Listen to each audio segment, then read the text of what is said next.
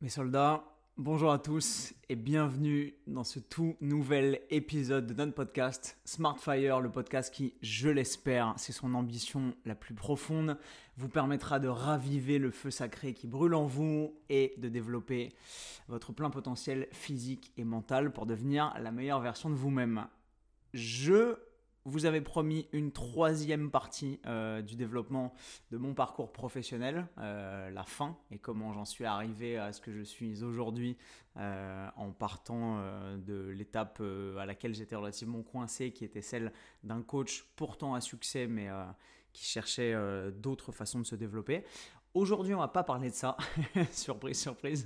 Aujourd'hui, nous allons parler du de l'expérience unique euh, que j'ai eu la chance de vivre euh, et de laquelle je reviens à peine. Et on va faire ce bilan à chaud, parce que à chaud, généralement, on a les, les émotions les plus vives euh, et les choses les plus intéressantes à raconter, et qu'on n'a pas de recul à chaud, et que parler un peu comme un imbécile heureux qui s'émerveille de tout sans aucun recul, c'est généralement la meilleure façon de transmettre des émotions au cours d'une histoire. Je plaisante, j'ai évidemment analysé pas mal la situation avant de vous la livrer.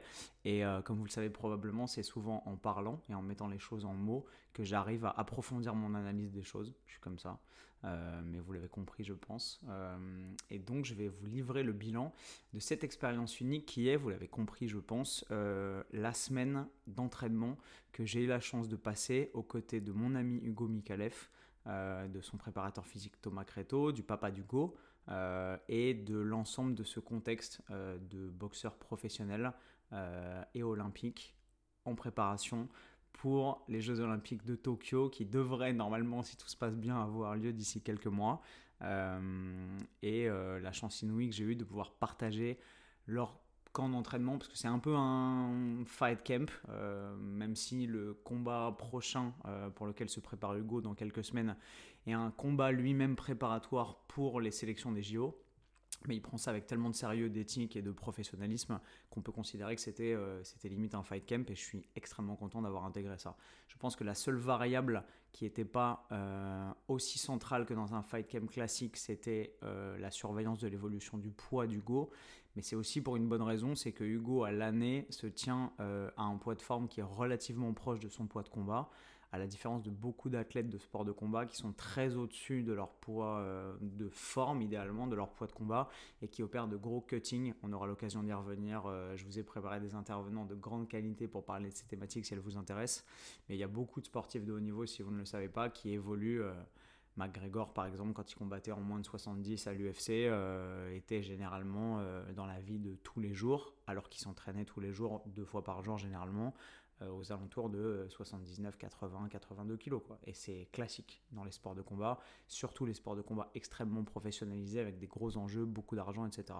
Hugo, lui, est un boxeur qui, euh, qui affiche un physique euh, assez proche de son physique en compétition à l'année il est rarement à plus de 2-3 kilos au-dessus de, au-dessus de son poids de combat selon ce que j'ai cru comprendre. Donc Petit aparté, euh, je me suis déjà perdu au bout de 3 minutes de podcast, mais on va parler de cette expérience-là. Euh, autre petit aparté, question technique. Je pense que là, le son ne sature pas. Euh, vous allez me dire ce qu'il en est.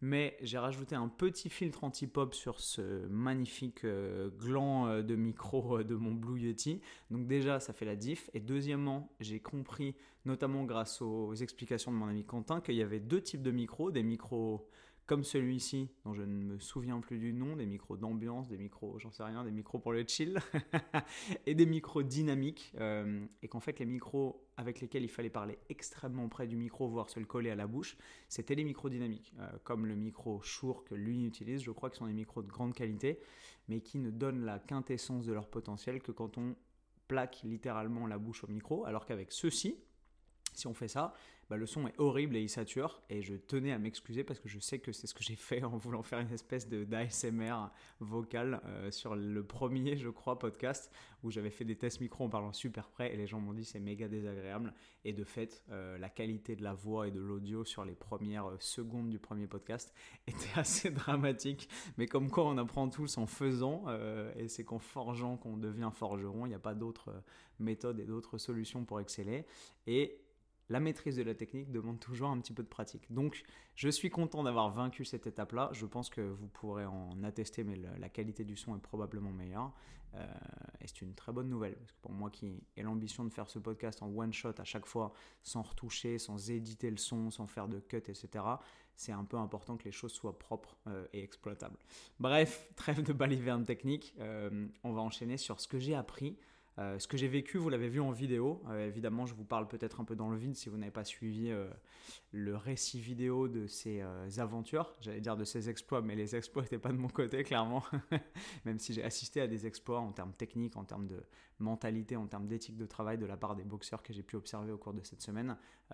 Moi, c'était plus une aventure qu'un exploit de mon côté. Bref, si vous n'avez pas vu ces vidéos, j'ai fait deux vidéos qui viennent enrichir et étoffer nos vidéos de la série Combattant, euh, que j'ai commencé en 2019, fin 2019, et que je me suis promis de tenir au moins jusqu'à mon premier combat en plein contact, euh, probablement en Muay peut-être en boxe anglaise, euh, après, cette, euh, après cette semaine d'expérience en boxe anglaise et avec, euh, avec les opportunités qu'on est en train de me proposer en ce moment, mais vraisemblablement en Muay Thai parce que c'est en pied-point que j'ai envie de commencer. et c'est là que je me sens le plus à l'aise et le plus à même de pouvoir exprimer mon, maigre, mon maigre potentiel.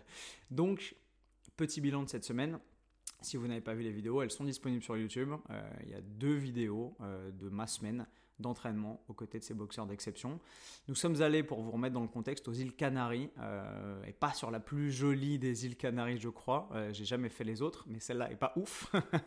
et on a débarqué euh, avec mon caméraman, qui est aussi ma compagne, vous l'avez compris, sur les îles Canaries, donc à Las Palmas de Gran Canarias.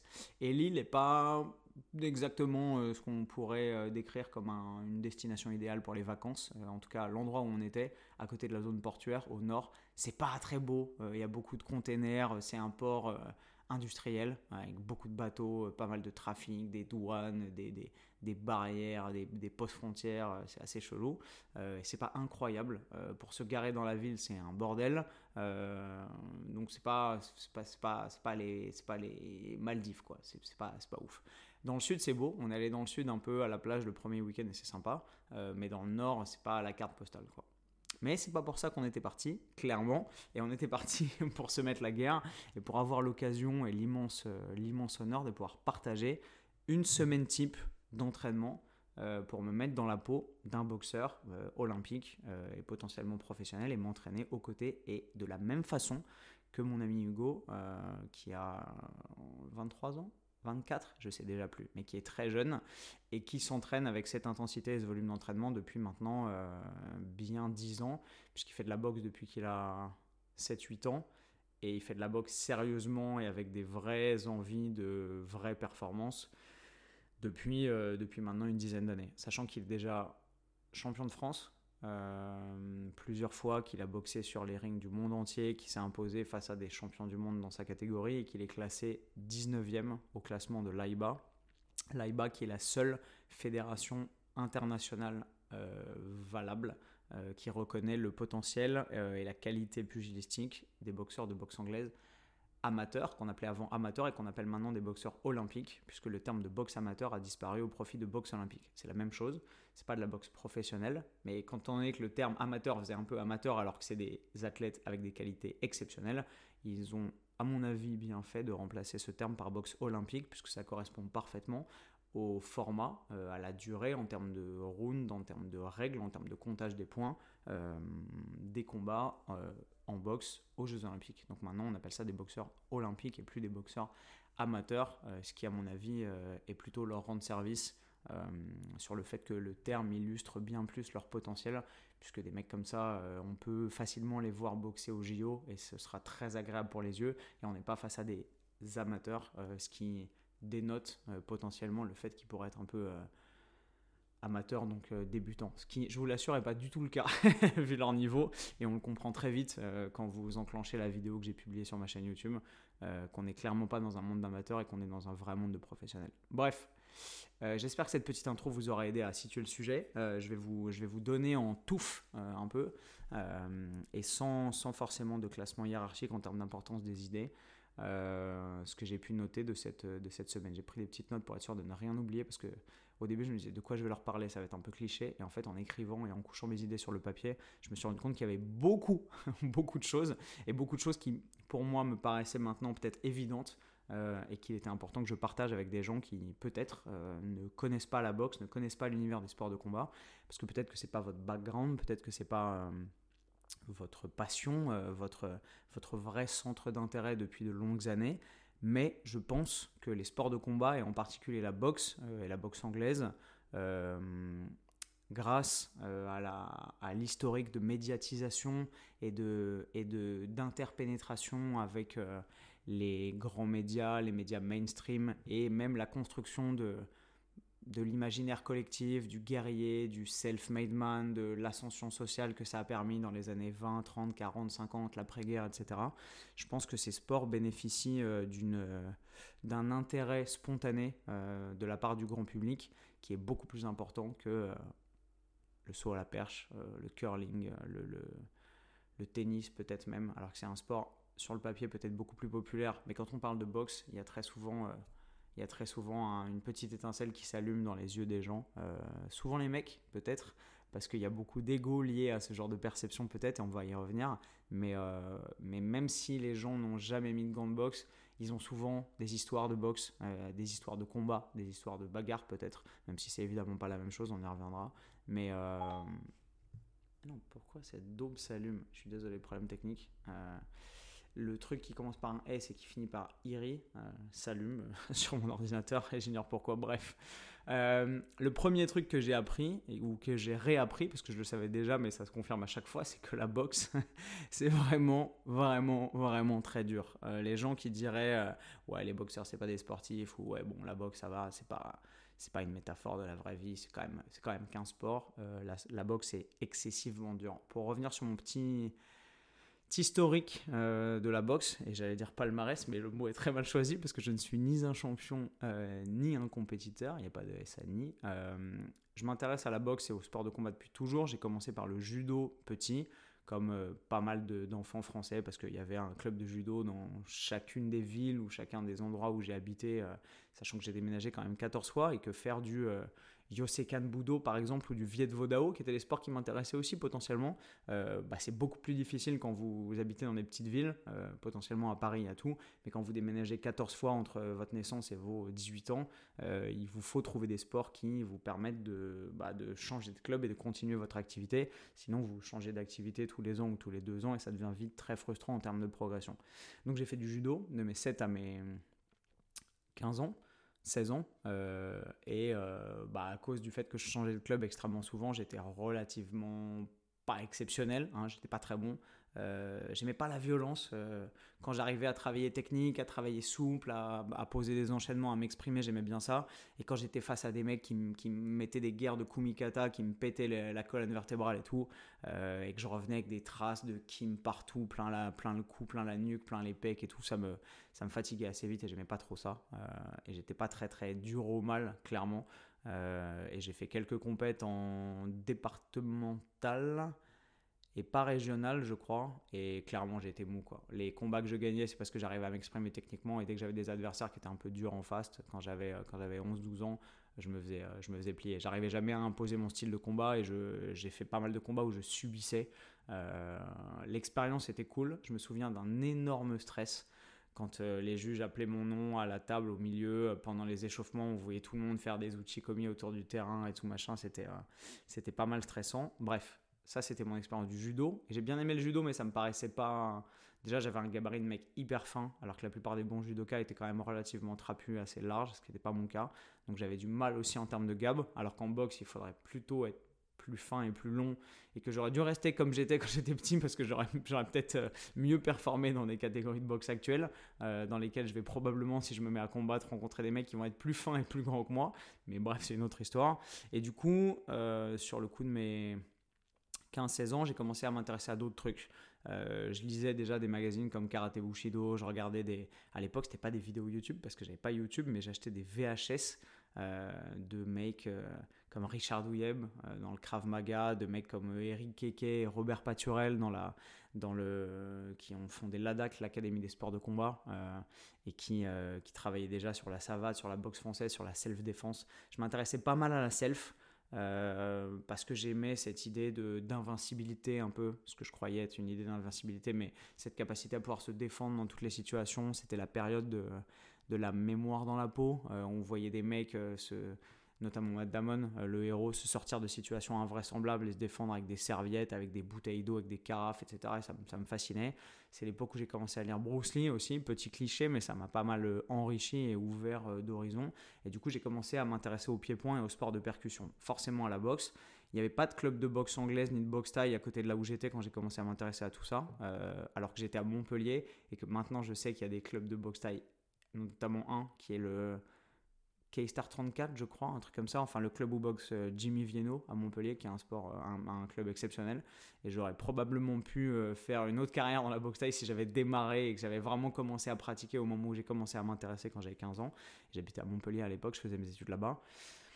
Mais voilà, les, Internet, la, la, gestion d'Internet que les gens comme moi, lambda et pas geek, faisaient à l'époque était, était relativement restreinte ça me serait pas venu à l'idée de taper euh, club de boxe taille Montpellier, d'aller trouver un bon club à côté de chez moi à l'époque, et probablement que le référencement des clubs et des infrastructures sportives n'était pas le même qu'aujourd'hui, et que l'accès à l'information n'était pas aussi facile. Et de fait, la plupart des gens qui sont des athlètes de haut niveau dans les sports de combat aujourd'hui ont souvent commencé à pratiquer à bon niveau un sport dans un club qui était juste à côté de chez eux. Euh, et c'est assez rare de voir des mecs qui ont fait... Euh, 40 km par jour pour aller s'entraîner dans un bête de club qui était à perpète de chez eux parce que parce qu'ils savaient que ce club était meilleur. Généralement, on commence tous un club, euh, un sport dans un club qui est à côté de chez nous et ensuite, éventuellement, le parcours de la vie fait qu'on diversifie un peu ses pratiques, qu'on s'ouvre à d'autres horizons.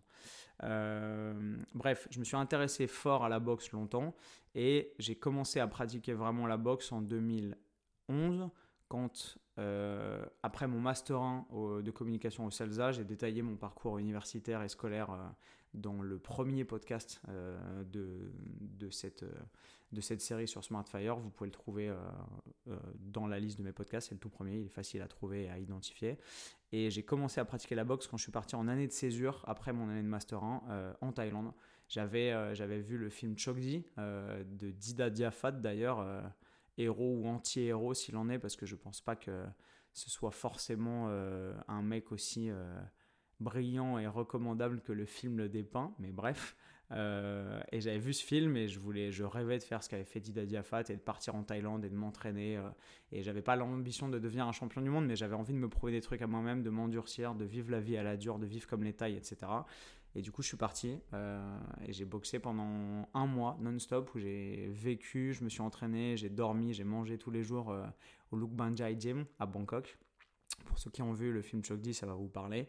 Euh, et, euh, euh, j'ai suivi les pas de ce mec qui à l'époque me paraissait être l'exemple de ce qu'il était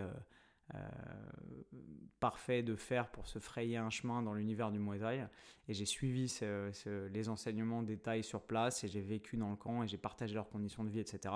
Et à ce moment-là, je me suis rendu compte, et cette expérience de la semaine dernière le confirme, que la boxe était extrêmement dur. Genre, c'était extrêmement physique, euh, c'était extrêmement éprouvant. Physiquement, c'était usant. Mentalement, c'était vraiment difficile parce qu'il y avait beaucoup de répétitions, énormément de volume d'entraînement. Euh, et à l'époque, euh, j'avais 20 ans. Et le volume d'entraînement, j'arrivais à l'encaisser à peu près. Et en fait, avec le recul, je me rends compte en regardant des interviews de grands boxeurs ou de, ou de grands combattants du pied-point ou du mouet que l'entraînement à la taille, l'entraînement à la taille, il n'est pas compliqué. Hein. C'est lever 6 heures, départ, enfin ça dépend des camps, mais globalement la formule est toujours la même. Euh, ce qui est bizarre d'ailleurs. Pourquoi est-ce que dans tous les camps on s'entraîne de la même façon? Les glouglous que vous entendez, c'est mon ventre qui gargouille parce que je vous fais ce podcast à 9h30 du mat euh, et que j'ai déjà faim. parce que j'ai commencé à changer ma fréquence alimentaire et à prendre des petits déj aussi pendant cette semaine d'entraînement parce que je m'entraînais deux fois par jour. Mais ça, c'est un autre sujet sur lequel on reviendra si ça vous intéresse. La formule des camps de boxe en Thaïlande, elle est très simple. Euh, généralement, elle est très stéréotypée, c'est toujours la même. Levez 6 heures, euh, les boxeurs dorment dans le camp, donc euh, vous n'avez pas à venir à l'entraînement, vous vous levez et vous êtes direct en tenue, vous enfilez un short. Départ à 6h, 6h10 pour une heure de footing, généralement c'est 9-10 bornes, ça casse la gueule, je peux vous assurer, le matin, surtout à jeun. 9-10 bornes de footing en guise de réveil musculaire.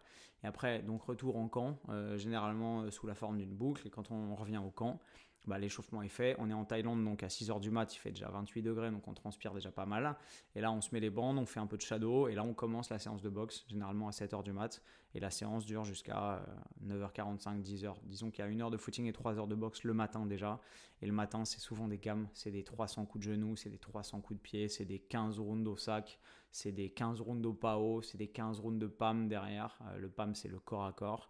Euh, et c'est pas rare euh, de faire entre, euh, ouais, entre 20 et 40 rounds en fonction du volume d'entraînement et du camp euh, juste dans la matinée. Et ensuite, c'est manger, parce qu'il faut manger à un moment, euh, avec les boxeurs. Et généralement, c'est un énorme plat de riz. C'est du cow et des petits accompagnements qu'on appelle cap kao, qui littéralement en taille veut dire avec le riz, c'est ce qui vient avec le riz. Et en fait, euh, moi je perdais du poids à vue d'œil parce que au début, quand je suis arrivé, les plats étaient tellement épicés. Plus vous êtes dans un camp typique, éloigné de Bangkok, dans la, j'allais dire dans la forêt, mais limite dans la, dans la verte, dans la cambrousse, plus les mecs mangent épicé, plus ils mangent des trucs euh, traditionnels moins vous avez de soda, d'édulcorants, de produits transformés, de yaourts, etc. Et plus vous êtes obligé de vous taper du riz avec littéralement du poisson pimenté, de la viande pimentée, des nouilles pimentées, des légumes pimentés. Euh, et ça démonte. Et au début, je pouvais manger littéralement que du riz parce que le, même le poisson, c'était impossible tellement c'était fort et spicy. Et du coup, je perdais du, poids à vue d'œil et surtout, je bouffais des trucs qui étaient hyper déprimants. Et vous mangez 4 heures de sport entre 6 h du mat et 10 h et arriver et avoir juste un bol de riz avec 2-3 euh, radis pas trop épicés, c'est clairement pas très motivant. Donc, c'était un peu dur euh, psychologiquement. Mais bref, c'est le régime. Et ensuite, généralement, on va qu'à ses occupations, on fait 2-3 lessives, on prend une douche et on va dormir et faire une sieste, ce qui est en fait une deuxième partie de nuit euh, de, euh, moi je dormais de 11h à 15h littéralement parce que j'étais explosé et qu'après 10 bornes de footing et 3 heures de boxe, bah, si vous n'avez pas fait ça depuis que vous avez 5 ans, vous êtes en miettes. Euh, et on partait à 15h pour le deuxième footing de la journée, qui généralement dure un peu moins. Celui-là, il faisait 7 bornes. ça, c'est le régime que je suivais, le régime d'entraînement que je suivais quand j'étais notamment à Port Pramuk, l'ancien camp dans lequel boxait Boaka au Port Pramuk, qui est à l'est de Bangkok, à peut-être une heure et demie de train, je dirais qu'il doit y avoir 150 km depuis Bangkok. Euh, le train, c'est une expérience unique. Il faudrait que je vous en parle un jour, mais c'est une autre histoire. Euh, à Chachoengsao, dans une province où quand vous débarquez à la gare, personne ne parle anglais. Si vous parlez pas un minimum taille, vous irez nulle part, clairement. Parce que même les taxis, personne ne parle anglais littéralement. Et pour arriver à faire comprendre aux mecs que je voulais aller au camp Port Pramuk ou boxe Boakao Port Pramuk, qui pourtant est une légende vivante de la boxe en Thaïlande, il m'a fallu littéralement 25 minutes. Et le mec vous emmène en moto-taxi au travers de la jungle. Vous savez pas où vous allez, s'il a compris, si vous emmène pas dans un coin de la forêt pour vous dépouiller. Bref, c'était complètement épique. Euh, et là, l'entraînement de l'après-midi, donc c'était généralement 45 minutes de footing sur un petit 6-7 bornes, un peu plus tranquille, mais il fait beaucoup plus chaud. Et là, on arrive sur les coups de 15h30, 16h au gym. Et là, c'est rebelote et 3 heures de boxe. Généralement avec des trucs un peu plus physiques, un peu plus d'opposition, parfois un peu de muscu, parfois un peu de cardio, parfois des tabata, des trucs comme ça. Et euh, parfois du sparring en boxe anglaise avec des gros gants, parfois du sparring en mode ping-pong, juste les jambes euh, avec euh, du sparring stratégique, du play sparring, comme les tailles le font beaucoup, ce qui est très agréable et très technique et que moi j'aime bien. et ça jusqu'à 18h30, 19h quoi. Et 19h, deuxième repas et rideau. Bref, j'ai fait une grosse, digression sur, sur la façon dont les, dont les camps de boxe sont tenus en Thaïlande, mais voilà, pour vous dire à quel point c'est dur. Donc je savais déjà que la boxe, quelle qu'elle soit, que ce soit la boxe thaï, que ce soit la boxe anglaise, que ce soit la boxe française ou le kickboxing, c'était dur. Mais c'est un apprentissage extrêmement, euh, extrêmement intense, extrêmement douloureux et on n'apprend pas la boxe euh, facilement, je pense pas. Et tous les mecs qui ont l'air de, de, de montrer que la boxe est facile, s'ils ont pratiqué, c'est souvent que c'est des immenses champions et qu'ils avaient évidemment des grandes facilités et qu'ils ont tellement travaillé, tellement donné et qu'ils ont une telle éthique de travail euh, qui donne l'impression que c'est facile. Mais la boxe, c'est facile pour personne et, euh, c'est vraiment un sport dur. C'est aussi un sport bizarre. Euh, c'est un sport sur lequel on se tape sur la gueule entre potes. et après, on se fait des câlins. Alors, quand on s'entraîne avec des gens qu'on apprécie, ce qui était le cas là dans la semaine que j'ai passée avec Hugo et ses, et ses camarades d'entraînement, dont certains sont des amis, euh, c'est assez paradoxal. C'est un sport dans lequel on doit, pour pouvoir progresser soi-même et permettre aux autres de progresser, se taper littéralement sur la gueule, se mettre des coups, parce qu'il n'y a pas de boxeur sans mettre des coups, et à moins d'être Floyd Mayweather, on ne fait pas de carrière dans la boxe anglaise sans prendre de coups, euh, et encore, il en a pris quelques-uns, même si c'est probablement des boxeurs qui en a pris le moins à son niveau.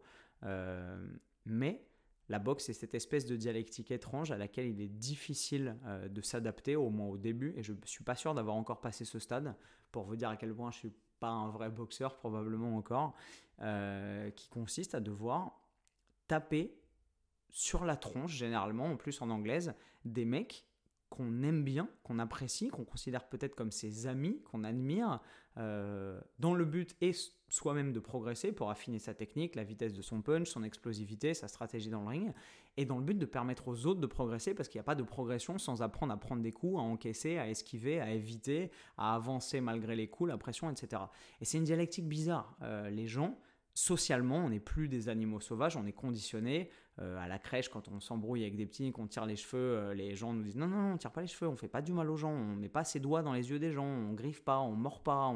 Voilà, il y a tout un, processus de, civilisation au sens propre du terme euh, et de contention de la violence qui est probablement relativement naturelle, je pense, dans, le, dans, dans, la profondeur de la nature humaine, et qui est contenu, qui est régulé, qui est amoindri, pour que les êtres euh, deviennent des êtres sociaux et qu'ils puissent cohabiter en société normalement sans s'entretuer, ce qui est un peu le but d'une société qui fonctionne, au moins aujourd'hui.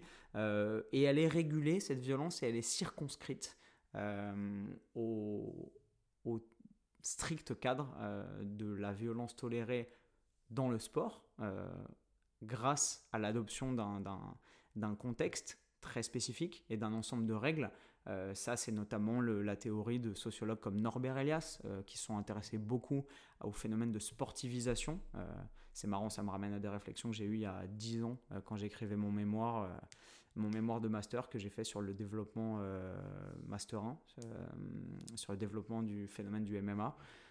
et je m'étais intéressé à tout ça et c'était diablement intéressant. Mais bref, en gros, on prend euh, la nature humaine qui est extrêmement violente et on la colle euh, dans un contexte euh, extrêmement régulé, dans lequel, même dans le MMA, bah, on n'a pas le droit de mettre les doigts dans les yeux, on n'a plus, enfin, on n'a plus le droit, parce que ah, on avait le droit initialement, et ça vous surprendra si vous ne vous êtes pas intéressé à l'historique du MMA, mais aujourd'hui, en tout cas, on n'a plus le droit de mordre, on n'a plus le droit de cracher au visage de son adversaire, on n'a plus le droit de mettre des grands coups de pied en mode penalty dans les parties génitales, on n'a plus le droit de tordre les doigts ou les orteils, etc., de tirer sur les oreilles, alors qu'à l'époque, on avait, on avait tous ces droits-là. Bref. Donc, le contexte de, de, développement d'un sport euh, est arc-bouté sur le concept de sportivisation et de comment on peut transférer un sport qui est extrêmement violent et totalement dérégulé euh, d'un combat à mort littéralement à une opposition sportive qui va permettre d'avoir un cadre de règles qui va permettre de savoir exactement ce qu'il faut maîtriser comme compétence et comme capacité pour pouvoir exceller dans ce sport et permettre à des athlètes qui ont envie de se développer dans ces sports bah, de s'améliorer et d'exceller peut-être au bout d'un moment. Mais il n'empêche pas que ça reste quand même des sports de contact, ça reste quand même des sports de combat et ça reste quand même des sports extrêmement violents. C'est pas parce que vous n'avez pas le droit de mordre votre adversaire que se prendre des crochets en pleine tronche ou des uppercuts en pleine tronche, c'est sympa. C'est pas sympa, ça fait mal. Euh, et se taper sur la tronche entre potes et entre partenaires d'entraînement pour que tout le monde puisse sortir meilleur et se développer, c'est un concept extrêmement spécial. Et généralement, euh, les gens comme moi, qui sont des lambdas, qui n'avons pas grandi dans la boxe et les sports de combat, en tout cas pas dans la pratique euh, intense, euh, et, pour qui cette pratique n'est pas devenue naturelle, il y a souvent cette barrière de vous êtes en train de regarder un entraînement de boxe et vous vous dites ouf, putain, c'est dur, qu'est-ce qu'ils se mettent, c'est violent. Alors que les mecs pour qui c'est le quotidien euh, et dont c'est le métier euh, en face euh, voient plus ça ou voient moins ça ou n'y sont pas sensibles et voient la technique, voient les esquives, voient, voient l'attitude, voient les retraits de buste, voient les déplacements, voient le coup d'œil, voient la force des impacts, etc. mais ne voient pas la violence, comme si la violence disparaissait sous cette sous cet immense euh, besoin de maîtrise euh, multi, multifactorielle qui est la maîtrise du combat et qui demande une intelligence du combat. Euh, contrairement à ce que beaucoup de gens pensent, les combattants ne sont pas des abrutis, il y en a, mais, mais ce n'est pas, le, pas, le, pas, je pense, le dénominateur commun. le fight IQ, comme on l'appelle aujourd'hui, la capacité de pouvoir lire un adversaire, d'analyser un combattant. Putain, mon vent de gargouille, je sais pas si vous l'entendez, mais c'est horrible, je suis désolé la capacité de pouvoir lire un combattant en face de soi, de pouvoir lire une stratégie, des formes de corps, euh, une tactique, décrypter tout ça tout en se battant et tout en donnant des coups, en en esquivant et en mettant en place ses propres stratégies. C'est une vraie intelligence, c'est une vraie intelligence de mouvement, c'est une vraie intelligence analytique. Et les meilleurs combattants, je dirais pas que les meilleurs combattants sont forcément les gens les plus intelligents dans le ring, mais en tout cas, euh, il y a des exemples de combattants qui, à mon sens, sont des gens extrêmement intelligents. Euh, Conor McGregor probablement, Cyril Gann, euh, pour citer un Français, un Français probablement bientôt extrêmement titré et qui a pour l'heure à laquelle on parle un immense potentiel. On s'éloigne de la boxe anglaise, mais, mais en termes, de, en termes de MMA, il y a des génies du mouvement et de la compréhension de l'univers pugilistique qui sont capables en plus de passer d'une discipline à l'autre relativement sans effort, ou en tout cas facilement. Euh, euh, et, il y a une vraie intelligence de combat. Euh, donc c'est un sport avec un rapport bizarre où il faut, où il faut taper les gens qu'on aime pour pouvoir leur permettre de progresser. Et ça, on pourrait y revenir parce qu'il y, a des milliers de choses à en dire, mais c'est c'est en tout cas très spécial et c'est pas dans l'équitation pour faire un parallèle avec un sport euh, que j'ai pas mal euh, investi ces dernières semaines parce que j'ai sorti une vidéo sur l'équitation et je suis sorti clairement de ma zone de confort moi qui avait pas peur des chevaux mais qui n'était pas très à l'aise en présence de chevaux de de 700 ou de 800 kg pour aller monter, apprendre à monter et sauter mon premier obstacle. J'ai fait une vidéo là-dessus sur YouTube. Si elle vous intéresse et que vous vous intéressez à l'équitation, allez la voir et allez me dire ce que vous en pensez, ce que vous pensez de mon maigre niveau de cavalier, ça me fera très plaisir. Euh, ce dont je me suis rendu compte dans cette semaine euh, aux côtés d'Hugo, c'est que contrairement à ce que je pensais euh, il y a 10 ans, il n'y a pas besoin de se mettre des volumes d'entraînement de taille, clairement. quand je dis de taille, c'est de thaïlandais, pas de taille TAI de ZLE. Euh, pour progresser, pour exceller. En Thaïlande, on a cette espèce de dialectique du plus c'est mieux, euh, du euh, tu veux progresser, bah fais-en plus. Tu veux avoir des abdos, bah fais 1000 abdos. Tu veux avoir des bons coups de genoux, bah fais 600 coups de genoux. Alors que même si évidemment la répétition et le travail est le dénominateur commun de tous les sports de combat et de toutes les boxes, évidemment, il n'y a pas besoin, je pense, de se manger 8 heures de boxe par jour pour pouvoir progresser et devenir bon en boxe surtout à mon niveau. Peut-être quand on est champion du monde, parce qu'évidemment, vous le savez, euh, notamment le principe euh, d'adaptation aux demandes imposées, le principe du SAID, exige de, fournir au corps et à l'organisme, au système nerveux central, un stimulus croissant en termes de volume et d'intensité pour pouvoir permettre à l'organisme de s'adapter à ce stimulus croissant et devenir de plus en plus fort, de plus en plus rapide, de plus en plus explosif. Et donc on n'entraîne pas un débutant avec le même volume d'entraînement qu'un champion du monde. Mais clairement, je pense que dans cette adéquation et dans cette logique, euh, partir comme un immense débutant il y a 10 ans pour moi en Thaïlande et commencer tout de suite à faire de la boxe 8 heures par jour, c'était extrêmement débile euh, et j'ai simplement voulu faire ça pour m'endurcir et parce que c'était le, le Thai way et comme ça qu'on faisait et comme ça que la mythologie du combattant de boxe Thai, euh, du Farang qui partait avec son baluchon euh, de son pays en, Europe de l'Ouest jusqu'en Asie du Sud-Est pour, pour s'endurcir en Thaïlande devait se construire et j'ai fait ça un peu pour ça aussi, pour l'aspect mental. Mais clairement, c'est pas optimal en termes de préparation physique et en termes de passage d'un niveau débutant à un niveau de débutant qui est, qui est juste défoncé parce qu'il a mal partout et qu'il est incapable d'encaisser ses volumes d'entraînement. Mais même à très haut niveau, ce dont je me suis rendu compte après cette semaine aux côtés d'Hugo, c'est qu'il n'y a pas besoin, euh, en tout cas pas en boxe anglaise, peut-être un peu plus en boxe taille parce qu'il y a plus d'aspects du combat à maîtriser, mais encore, j'en suis pas certain. Euh, il n'y a pas besoin de se mettre des volumes de taille et des entraînements de 8 heures par jour pour pouvoir exceller.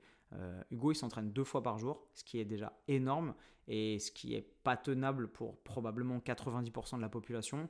Euh, moi, avec mon niveau sportif, j'ai réussi à encaisser une semaine d'entraînement et encore, je suis ressorti de ce fight camp brisé. Euh, et quand je vois aujourd'hui, là, la semaine, la semaine d'après, les stories d'Hugo sur Instagram refaire inlassablement les mêmes entraînements que ce qu'on a fait ensemble la semaine dernière, euh, j'en ai pas la nausée, mais je me dis, waouh, il a une force mentale exceptionnelle je sais pas si j'aurais été capable d'enchaîner une deuxième semaine et une troisième semaine. Et en fait, il faut vraiment mettre la tête à l'intérieur de la machine à laver pour pouvoir se rendre compte si on est capable de, de, subir le lavage ou de sortir totalement rincé. Voilà, une petite métaphore euh, ménagère et domestique. Mais euh, le coach avait l'air de dire que généralement, la première semaine, on est sur les rotules et qu'à partir de la deuxième semaine, on commence vraiment à s'adapter, à voir un peu la lumière au bout du tunnel et que là, on commence à faire des vrais progrès. Malheureusement, j'avais pas le loisir de pouvoir y aller plus et j'ai pas la prétention de pouvoir dire que j'aurais pu durer davantage euh, avec ce régime d'entraînement, mais c'est extrêmement dur. Mais je pense que malgré la difficulté et les volumes d'entraînement, bah, cette semaine a prouvé qu'on n'a pas besoin de s'entraîner 8 heures par jour pour devenir exceptionnel. Hugo est un boxeur exceptionnel avec un potentiel incroyable et je ne doute pas euh, qu'il atteindra, s'il est bien managé, ça a l'air d'être le cas, euh, les plus hautes sphères de son art et de son sport, parce qu'on parle ici de noble art et que la boxe mérite d'être reconnue à, sa juste valeur. Euh, mais c'est un boxeur exceptionnel. Malgré ça, il s'entraîne certes deux fois par jour, ce qui est un volume énorme, mais il s'entraîne pas 8 heures. Il s'entraîne le matin, généralement en fonction entre 45 minutes pour les entraînements vraiment light, voire une demi-heure pour les entraînements vraiment light, à 2 heures et quart pour les entraînements un peu plus solides, en fonction de la thématique. Euh, parfois, c'est des entraînements qui permettent de simplement récupérer parce que la semaine a déjà été dure et que l'après-midi, il y a un sparring très appuyé ou très intense, par exemple. Et du coup, l'entraînement du matin va être, comme vous l'avez probablement vu dans la vidéo, un sparring simplement d'activation.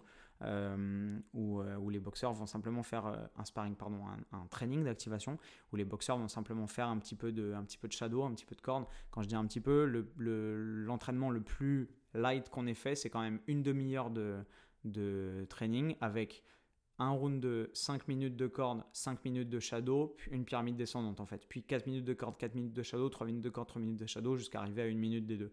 Donc pour la plupart des gens, ça fait peut-être un training à part entière. Et si vous n'êtes pas sportif, ça vous paraît déjà probablement énorme. Et ça l'est.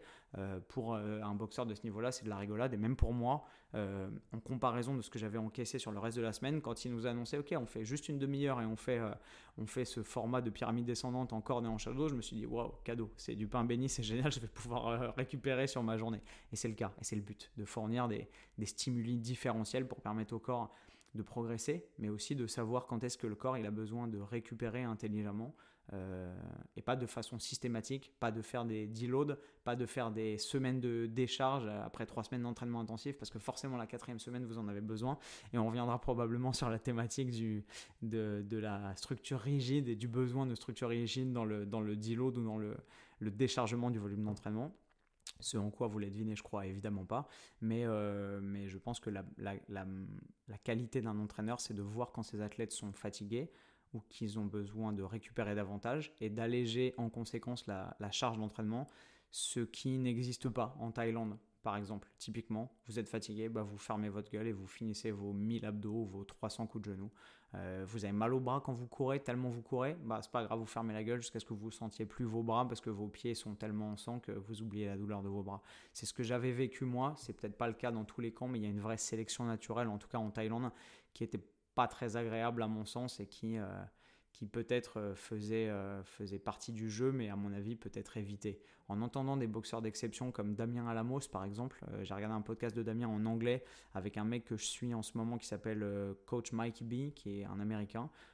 Damien disait lui-même, alors que ça a été le, le boxeur taille étranger pourtant par excellence, parce qu'il a été champion du Lumpini, c'est un immense boxeur, il disait que ça, l'avait certes permis, ça lui avait certes permis de s'endurcir énormément sur le plan physique et mental, de passer par cette acculturation et cette, cette, cette vraie période initiatique des camps de boxe en Thaïlande, mais que maintenant, alors qu'il avait probablement envie de remonter sur les rings et de reperformer au meilleur niveau, il se mettrait jamais de tel volume d'entraînement et qu'il courait plus tous les jours, qu'il s'entraînait de façon très différente, avec beaucoup moins de monotonie, avec beaucoup plus de variété, avec beaucoup plus de complémentarité dans les capacités physiques et techniques qui étaient développées à l'entraînement, et clairement pas sur le format que je vous ai décrit au début de ce podcast, euh, classique euh, à la taille.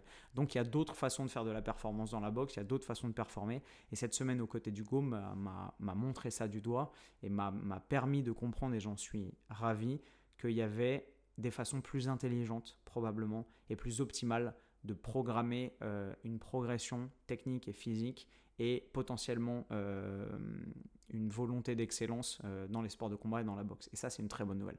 Et pour moi qui m'intéresse aux choses et qui généralement aime bien gratter le vernis et aller voir au-delà de la surface et qui me contente jamais de pourquoi on fait ça? Ah bah Parce que c'est comme ça. Voilà.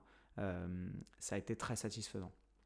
J'ai aussi la chance d'avoir pu échanger beaucoup avec Thomas, le préparateur physique d'Hugo, qui est un garçon extrêmement intéressant, passionné par sa pratique, qui est constamment en recherche de nouvelles techniques, de nouvelles optimisations, de nouvelles améliorations pour préserver euh, son meilleur ami euh, et, boxeur Hugo et pour lui permettre de, réaliser son plein potentiel et d'exceller. Et cette dynamique d'un de, mec qui prend soin d'un boxeur et qui est dans l'échange permanent, dans le retour, dans le feedback permanent, dans l'observation permanente de la réaction de son athlète, de, de son, de son niveau d'engagement, de son niveau éventuellement de difficulté, euh, de fatigue, etc. Euh, ça a été aussi extrêmement enrichissant au cours de cette semaine. Euh, je me suis rendu compte, notamment si on parle de performance et de programmation de la performance, que ce n'est pas nécessairement la capacité d'output, c'est-à-dire de production d'énergie et de production de puissance, même si c'est un peu le cas, mais pas que, qui permettait de faire un grand boxeur sur le plan physique, euh, mais surtout la capacité de récupération. Quand on a fait des tests, euh, pas des tests à l'effort, mais on a fait une séance de fractionné avec Hugo, par exemple, le premier jour, le lundi matin, en débarquant, bonjour, ding ding, bienvenue au camp, euh, on a fait un 5 x 3, c'est-à-dire 5 rounds de 3 minutes, parce que les rounds en boxe anglaise sont généralement de 3 minutes, donc le format en préparation physique s'apparente généralement à ce format-là. Un 5 x 3 sur tapis de course, attention, tenez-vous bien, je bois un coup à 90% de notre vitesse VMA sur tapis avec simplement une minute de repos. Je peux vous assurer que si vous n'êtes pas coureur, que vous n'êtes pas marathonien d'élite ou que vous n'avez pas fait du demi-fond ou du cross-country à l'école, euh, c'est horrible. c'est horrible. Si vous n'êtes pas, si n'avez pas génétiquement un vrai cardio, ou vous travaillez pas votre cardio, votre foncier depuis très longtemps, c'est affreux. En gros, la VMA d'Hugo étant estimée à 20 km/h, la VMA pour les non-initiés, c'est la vitesse maximale euh, aérobie, c'est-à-dire la vitesse maximale que vous allez être capable de produire tout en conservant votre organisme dans le système d'exploitation énergétique aérobie, c'est-à-dire tout en étant capable de consommer et d'assimiler l'oxygène que vous respirez et tout en ne basculant pas euh, dans une performance qui devient de l'anaérobie et qui va vous limiter dans le temps et qui va faire que vous allez exploser en vol parce que vous serez plus capable de soutenir un effort sur le long terme. Euh, généralement, les boxeurs ont un bon cardio, mais pas forcément non plus une VMA exceptionnelle. C'est pas des marathoniens d'élite qui ont des VMA à 22, 22, 5, 23 km/h. Ce qui est exceptionnel. Euh, généralement, les boxeurs tournent à mon sens plus aux alentours de 17, 17,5, 18, 19. Hugo, il est à 20 km/h. Donc voilà, c'est un, niveau extrêmement impressionnant pour un boxeur. Euh, et donc, bah, 90% de sa VMA, c'était 18 à l'heure. Et donc, il a fait 5 rounds de 3 minutes à 18 à l'heure sur un tapis. Vous pouvez essayer dans votre salle. Mettez-vous, euh, échauffez-vous déjà, par pitié, ne faites pas de conneries euh, en écoutant ce podcast et sautez pas. Euh, peut-être que vous êtes sur un tapis là en train d'écouter ce podcast et vous êtes à la salle en train de faire votre cardio. Essayez pour rigoler. mettez le tapis à 18 à après vous êtes réchauffé et essayez de voir combien de temps vous tenez. Essayez de faire un round de 3 minutes déjà. À la fin du premier round, vous penserez probablement à moi. Et ensuite, euh, prenez une minute de repos et faites-en un deuxième, puis éventuellement un troisième, un quatrième et un cinquième. Et vous connaîtrez peut-être l'état de transe dans lequel j'ai été après ce premier entraînement. Bref, euh, ça c'était extrêmement dur. Mais je me suis rendu compte, et la vidéo l'appuie bien, parce qu'on portait tous les deux, Hugo et moi, des ceintures, euh, des cardio-fréquences mètres de chez Polar. Euh, de chez Polar, on s'en fout. Euh, il y a beaucoup de marques qui font des cardio-fréquences-mètres, mais les nôtres, c'était des Polar. Euh, et on avait couplé ça avec une application qui s'appelle Polar Team, qui permettait à Thomas, en fait, le préparateur physique, de, de monitorer littéralement, c'est-à-dire de contrôler l'évolution des fréquences cardiaques de ces deux athlètes, son vrai athlète Hugo et son athlète stagiaire Bibi, et de voir un peu l'évolution de nos fréquences cardiaques. Et ce qui a été extrêmement intéressant dans cet exercice, c'est que moi, mon cœur montait extrêmement haut, mais en fait, le cœur d'Hugo montait relativement haut aussi. Je m'attendais à ce qu'il reste extrêmement bas. Ce n'était pas le cas. Donc, il était capable de monter en amplitude extrêmement haut, mais surtout, au moment de la minute de repos, moi, mon cœur passait de 190 pulsations minutes à en une minute de récup virtuellement 185, 180, il redescendait à peine et donc j'étais toujours dans le rouge et surtout j'avais la sensation d'être toujours dans le rouge et si on apparente ça à la boxe, ça veut dire que j'aurais dû réattaquer le deuxième round bah, en étant encore en train d'essayer de chercher mon souffle, encore à la ramasse et encore dans le dur, et, déjà en train de lutter contre mon propre organisme et contre moi-même, alors que j'avais un, adversaire à défoncer en face, alors qu'Hugo, lui, pendant la minute de repos, redescendait avec une amplitude incroyable et littéralement passait de 190 pulsations minute à 130. Et donc il arrivait à l'appel du round d'après, au moment où la cloche sonne, ding dong, euh, avec une fraîcheur et une disponibilité physique et une capacité tout de suite à réenvoyer une haute intensité de mouvements, de coups, un vrai volume d'action pugilistique, beaucoup plus importante potentiellement que, que moi. Et donc, je me suis rendu compte déjà au tout premier entraînement du premier jour que ce qui faisait la différence entre un sportif relativement entraîné, comme je pense qu'on peut me décrire moi, et un sportif d'exception et un sportif de haut niveau et un, sportif d'élite et un boxeur d'élite, euh, c'était non seulement sa capacité de performance, certes, mais surtout sa capacité de récupération. Et clairement, ma récupération n'est pas optimale et je me suis rendu compte à quel point il fallait que j'arrive à optimiser ce facteur-là si je voulais pouvoir euh, un jour euh, progresser vraiment ou éventuellement performer dans un sport de combat tel que la boxe et ça marche de la même façon pour la boxe taille. Le cardio est un facteur limitant en boxe. je l'ai noté, je l'ai sous les yeux, mais c'est un truc qui frappe très vite euh, et vous vous en rendrez compte dans le sparring que j'ai fait à la fin de cette semaine contre un immense champion. Je vous spoil pas si vous n'avez pas vu la vidéo, allez la voir. Mais le cardio est vite un facteur limitant et à partir du moment où votre cardio vous lâche, et vous ne pouvez plus respirer et vous ne pouvez plus produire de l'énergie en respirant et que vous êtes en dette d'oxygène et que vous êtes là à chercher votre souffle et que vous n'arrivez pas à vous poser, vous pouvez plus rien faire. Vous pouvez plus performer, vous pouvez plus bouger, vous pouvez plus vous déplacer, vous pouvez plus frapper, vous pouvez plus envoyer l'intensité et, et le combat se perd très très vite à moins d'avoir la chance de pouvoir mettre un lucky punch et de mettre un KO euh, direct sur un adversaire qui baisse la garde mais généralement c'est ça vous vous faites grignoter et l'adversaire prend de plus en plus le dessus. Et lui, il est bien, il continue à pouvoir respirer et à s'approvisionner en oxygène. Et vous, vous vous asphyxiez progressivement et vous vous faites détruire. Donc le cardio est un facteur beaucoup plus limitant que ce que je pensais. Euh, et à l'inverse, le corollaire de ça, je ne sais jamais si on dit le corollaire ou le corrélaire.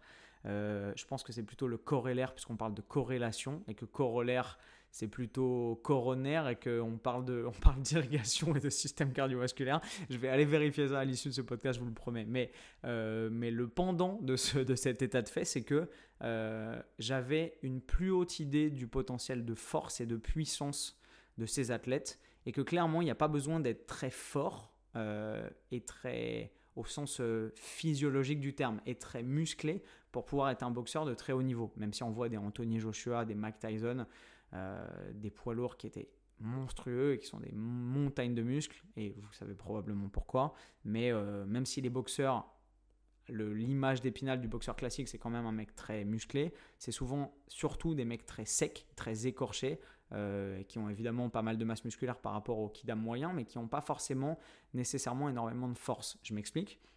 Dans les séances de musculation qu'on a faites, j'étais, moi, à mon humble niveau, aussi fort, voire plus fort, euh, sur du squat, sur du développé couché, sur des tractions lestées, sur, de, sur de, du développé militaire, sur des, du curl biceps, etc., sur des fentes, plus fort que les athlètes d'exception aux côtés desquels je me suis entraîné. Pourquoi? Parce qu'évidemment, je viens de la musculation et de la préparation physique et je suis coach, etc. Et que le bodybuilding, c'est ma première passion avant les sports de combat et que ça fait longtemps que je m'entraîne pour ça, pour l'hypertrophie, pour la progression de la force. Et que si même euh, dans le monde du fitness, euh, fit game français, euh, aux côtés de dizaines de mecs des réseaux sociaux qui sont tous plus chargés les uns que les autres, voilà, on va le dire comme comme on le pense. Euh, je passe pour un mec pas forcément monstrueux, pas forcément extrêmement musclé ou pas forcément extrêmement fort. Bah, par rapport à des athlètes comme des athlètes en boxe, euh, bah, je suis largement au niveau, voire au-dessus, sans aucune prétention. Des dires de Thomas et du préparateur physique euh, et des mecs qui m'ont observé à l'entraînement. Ce qui veut dire que même si je pensais que j'allais être là aussi à la ramasse et que j'allais pas être au niveau, ce qui veut dire que j'ai atteint sur cette variable-là euh, mon, niveau optimal et que la force et, euh, et, la puissance seront pas des facteurs limitants dans ma potentielle recherche de performance en boxe. Je suis suffisamment fort. Euh, j'ai plus qu'à me maintenir littéralement, je pense, sur ce point-là et développer surtout tout le reste qui me manque cruellement. Mais la force, c'est plus un facteur limitant pour moi. Et à mon humble niveau, vous pouvez être suffisamment fort pour être boxeur d'élite, manifestement, et vous n'avez pas besoin de devenir plus fort que ça. Ça se comptera pas en euh, kilos de plus au développé couché, en kilos de plus au squat, euh, à passer d'un squat max de 130 à 160 kilos. Pour ça, on s'en fout. C'est pas du sprint, euh, c'est pas de la lutte. Et c'est ces sports-là pour lesquels le rugby, où il y a un besoin de force brute, de force max et de puissance bien supérieure, euh, en boxe et notamment en boxe anglaise, c'est pas le facteur déterminant de la performance. En revanche, le cardio, comme vous l'avez compris, c'est un facteur déterminant et extrêmement limitant si vous le maîtrisez pas. Et ça, je l'ai appris de la, de la plus dure façon qui soit. Vous le verrez probablement dans les vidéos.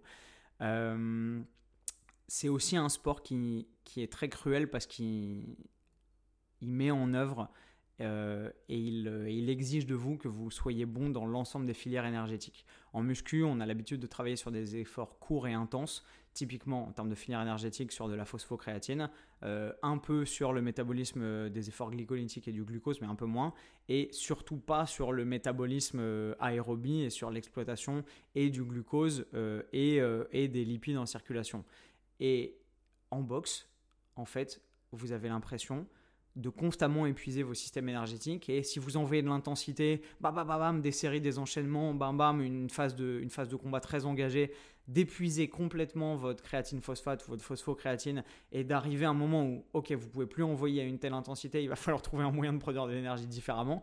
Évidemment, votre corps le ressent pas comme ça, mais vous avez l'impression de buter et de plus pouvoir avancer et donc de devoir vous transférer très rapidement sur un deuxième système de production énergétique, celui notamment de la glycolyse et de l'utilisation du glucose qui va vous permettre peut-être de pouvoir soutenir un effort plus long. Mais si votre combat dure 12 euh, rounds de 3 minutes, ce qui fait quand même 36 euh, bah, minutes d'effort et avec les pauses 11 euh, minutes de plus, donc potentiellement 45 à 47 minutes au total sans compter l'échauffement avant un combat, potentiellement aussi un métabolisme énergétique aérobie très efficace. Donc c'est très ingrat et très difficile parce que vous devez être bon dans l'ensemble des phases de la production d'énergie. Et ça on le sent bien à l'entraînement.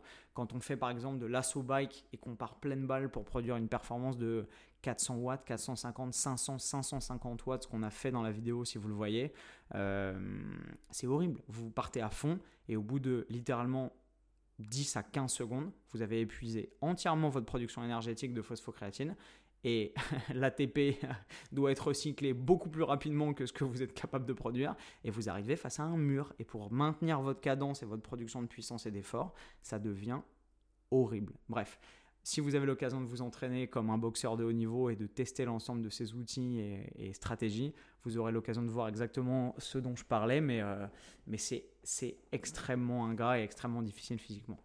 Euh, L'autre constat que j'ai fait, et c'est un constat dont j'étais conscient depuis longtemps, mais c'est important que j'en parle, c'est que les différences de niveau, euh, à ce niveau de performance en tout cas, transcendent de très loin les différences de gabarit. C'est-à-dire que on se dit, oh, les catégories en boxe, c'est 2,5 kg, en boxe euh, anglaise professionnelle, si je dis pas de bêtises, je crois que c'est 2,5 kg. Et littéralement, passer dans la catégorie du dessus, si on a le physique de la catégorie d'en dessous, c'est impossible. Parce que le niveau de technicité est tel que, à ce niveau d'excellence, 2 kilos de plus, c'est monstrueux. Euh, malgré ça, les gens ont tendance à penser que du coup c'est le poids qui fait tout et c'est le gabarit qui fait tout, alors que dans la réalité, quand vous prenez des boxeurs qui n'ont pas le même niveau de technicité et d'expérience, pas le même niveau tout court, euh, le physique ne joue plus. Je m'explique. Euh, si vous êtes, si vous mettez deux champions du monde face à face, c'est évidemment le champion du monde qui fait 10 kilos de plus qui va triompher de l'autre.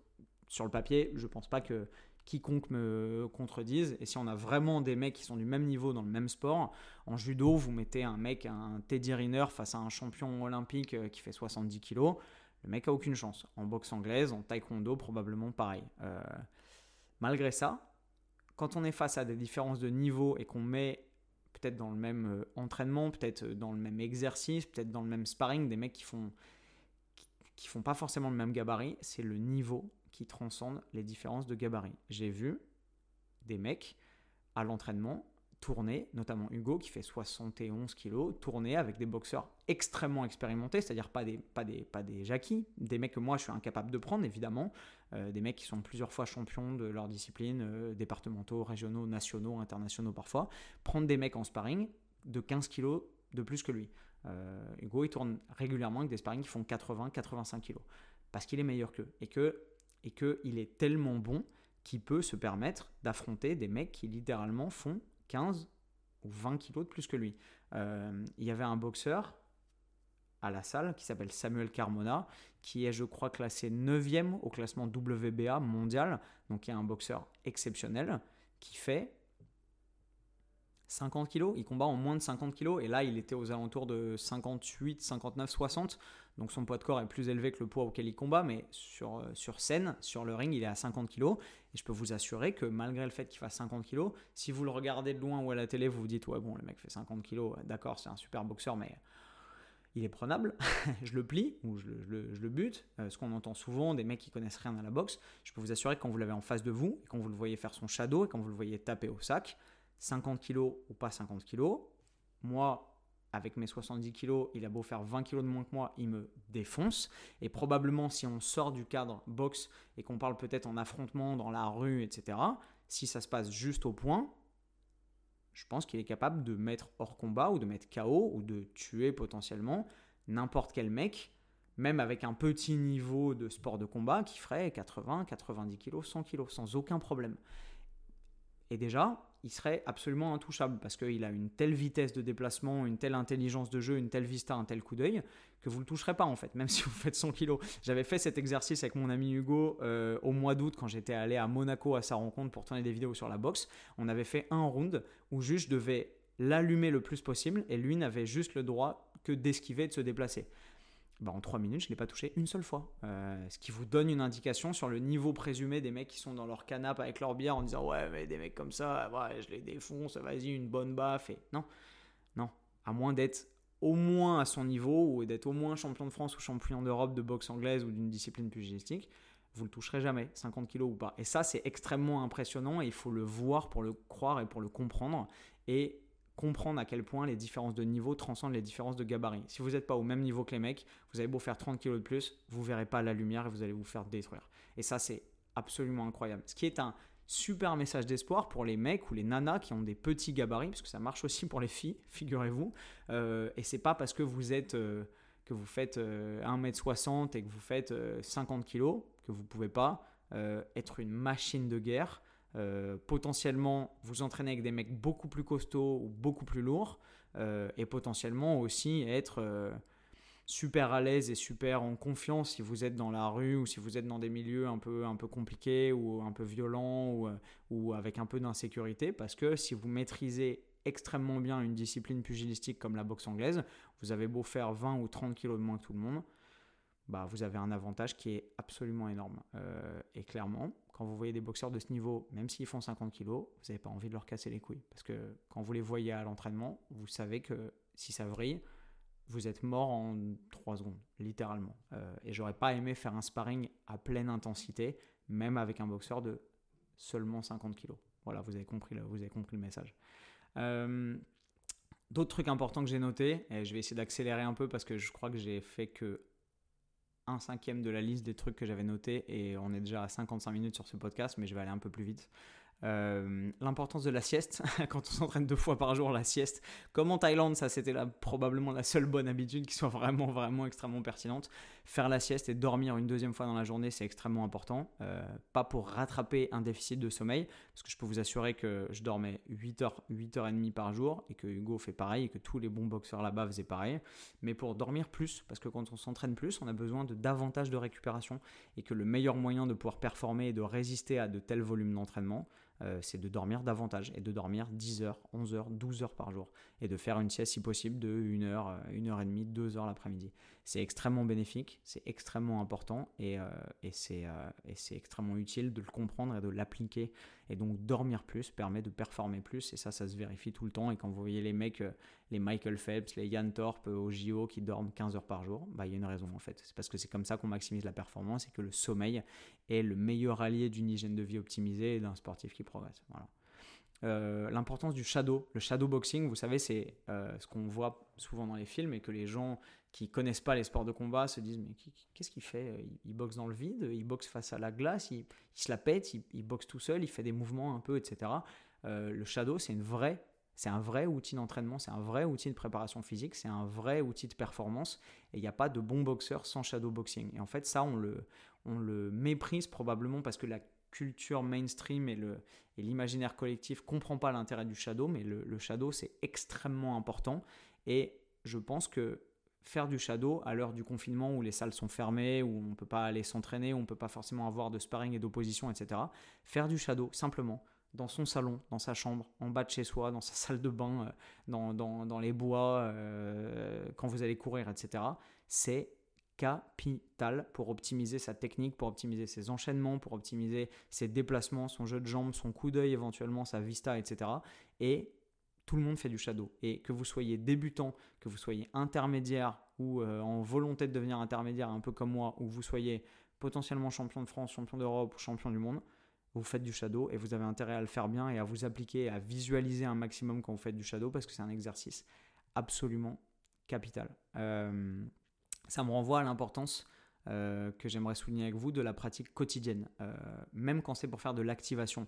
J'ai adoré le fait que le coach nous dise aujourd'hui on va simplement faire un training d'activation et vous allez faire que synchrone, shadow, corde, shadow, corde, shadow, corde, juste ça. En fait, vous vous rendez compte que L'envie, parce que vous êtes brisé, que vous avez mal partout, ce serait de ne rien faire, de se foutre dans son canapé et de dire ah vas-y je vais pas m'entraîner. Mais en fait, se botter le cul pour aller quand même à l'entraînement, faire le taf, être là, venir, euh, mettre à l'épreuve sa volonté aussi, son éthique de travail et, venir s'entraîner et produire quelque chose, faire quelque chose de son corps et réutiliser son système nerveux, euh, son système locomoteur, etc. Et venir à l'entraînement pour faire ce qui paraît rien, mais ce qui est en fait du travail, de la boxe, euh, du shadow, de la corde, bah, ça permet d'entretenir la machine, ça permet d'entretenir les réflexes, ça permet d'entretenir l'ensemble du fait que vous vous mettez dans un personnage de boxeur et que c'est capital si vous voulez progresser dans une discipline de la pratiquer fréquemment. Et on ne devient pas champion du monde de boxe en s'entraînant une fois par semaine. Et c'est pas pour rien si les athlètes au plus haut niveau font des trainings qui paraissent anodins ou pas très utiles ou oh bah ça va, lui il est champion du monde, il a 150 combats, il fait un training, il fait que du shadow. Comment ça se fait? Mais en fait, vous vous rendez compte que le moindre effort, la moindre brique que vous pouvez rajouter à votre édifice en termes d'expérience, parce qu'un round de shadow, c'est un round de shadow, et que vous allez peut-être comprendre un truc en tournant une épaule, en faisant une esquive rotative et en envoyant un uppercut et un bras arrière derrière, etc. Vous allez petit à petit, avec des tout petits pas, et j'avais fait il y a peut-être 5 ans une vidéo sur l'importance des petits pas, vous allez faire à votre humble niveau et très lentement des tout petits progrès qui, mis bout à bout les uns derrière les autres, vont faire la différence entre un mec qui est peut-être un mec lambda comme moi avec quelques aptitudes et un champion du monde qui affûte, qui affine, qui peaufine, qui perfectionne petit à petit ses talents les uns après les autres et qui finit par exceller dans la discipline dans laquelle il s'investit tous les jours. Et ça, c'est un truc capital que j'ai observé, que j'ai compris en lisant entre les lignes et qui saute pas aux yeux parce que c'est pas impressionnant. C'est pas des mecs qui tapent dans des sacs comme des sourds ou qui font des sparring à se mettre KO. Non, c'est c'est la petite discipline qui n'a l'air de rien, qui paye pas de mine et qui jour après jour, année après année, littéralement, permet de construire des athlètes d'exception. Et ça, c'est capital. Et quand vous voyez des athlètes qui font du 110 mètres haies et qui répètent, un peu comme dans Rasta Rocket, les yeux fermés, qui se mettent au-dessus de leur haie, qui enjambent et qui font des rotations de hanches et qui passent leur haie au ralenti, etc., vous dites, c'est quoi ces autistes? Ils sont, ils sont débiles, ils font quoi? Ils s'échauffent Non. C'est une partie prépondérante de la performance et de l'apprentissage moteur et technique sur le long terme. Et le shadow, notamment, euh, est un outil à ce titre absolument central euh, de la progression dans tous les sports et dans les sports de combat notamment. Euh, ça, on en a parlé et c'est génial. Euh, un autre truc sur l'équilibre énergétique. Euh, tout le monde m'a dit Oh, tu vas boxer deux fois par jour aux côtés d'un futur potentiel champion olympique. Putain, tu vas sécher de ouf, etc. Et je me suis dit Ok, je vais pas essayer de sécher, je vais pas essayer volontairement d'être dans tes déficit calorique. Je vais essayer d'écouter mes signaux et de manger à ma faim et de maintenir une performance optimale. Et surprise, roulement de tambour, devinez quoi J'ai pris du poids pendant cette semaine. Aussi exceptionnel que ça puisse paraître, sachant que j'ai quand même fait des trainings où la dépense énergétique estimée a été de plus de 1000 calories par entraînement, ce qui est monumental et ce qui en termes de fatigue était énorme. J'ai pris du poids sur cette semaine. Peut-être pas du gras, peut-être un petit peu de muscle, mais j'ai pas fait beaucoup de musculation, donc c'est peut-être aussi un petit peu de gras.